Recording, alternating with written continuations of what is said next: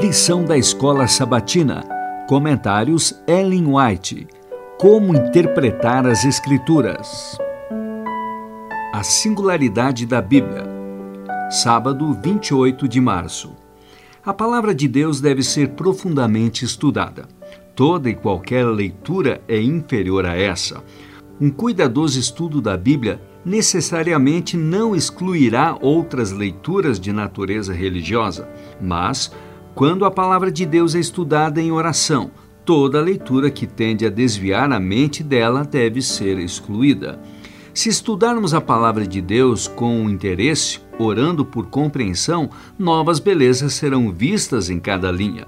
Deus revelará a preciosa verdade de modo tão claro que a mente desfrutará prazer genuíno e terá contínuo banquete à medida que as confortadoras e sublimes verdades forem reveladas. Testemunhos para a Igreja, volume 2, páginas 337 e 338.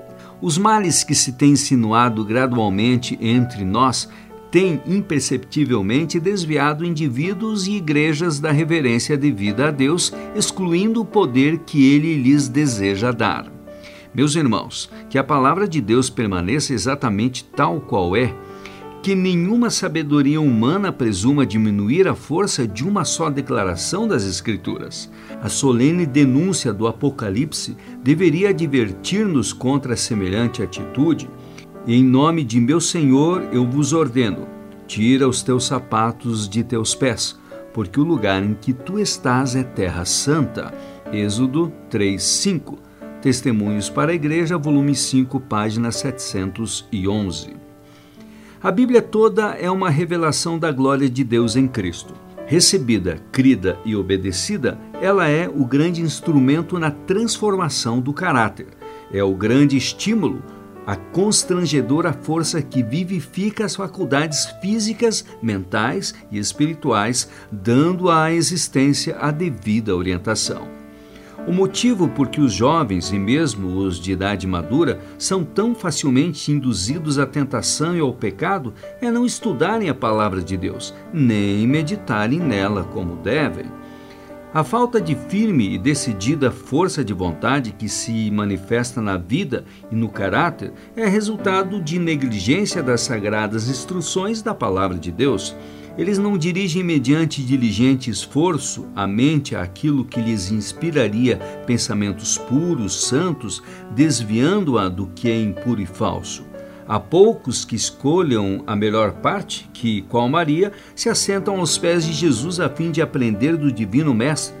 Poucos entesouram suas palavras no coração e as praticam na vida. Recebidas, as verdades bíblicas elevarão a mente e a alma se a palavra de Deus fosse apreciada como deveria ser, tanto os jovens como os idosos possuiriam uma retidão interior, uma firmeza de princípios que os habilitariam a resistir à tentação.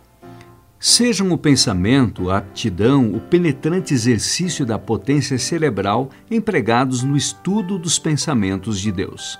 Não estudeis a filosofia das conjecturas humanas, mas a daquele que é a verdade.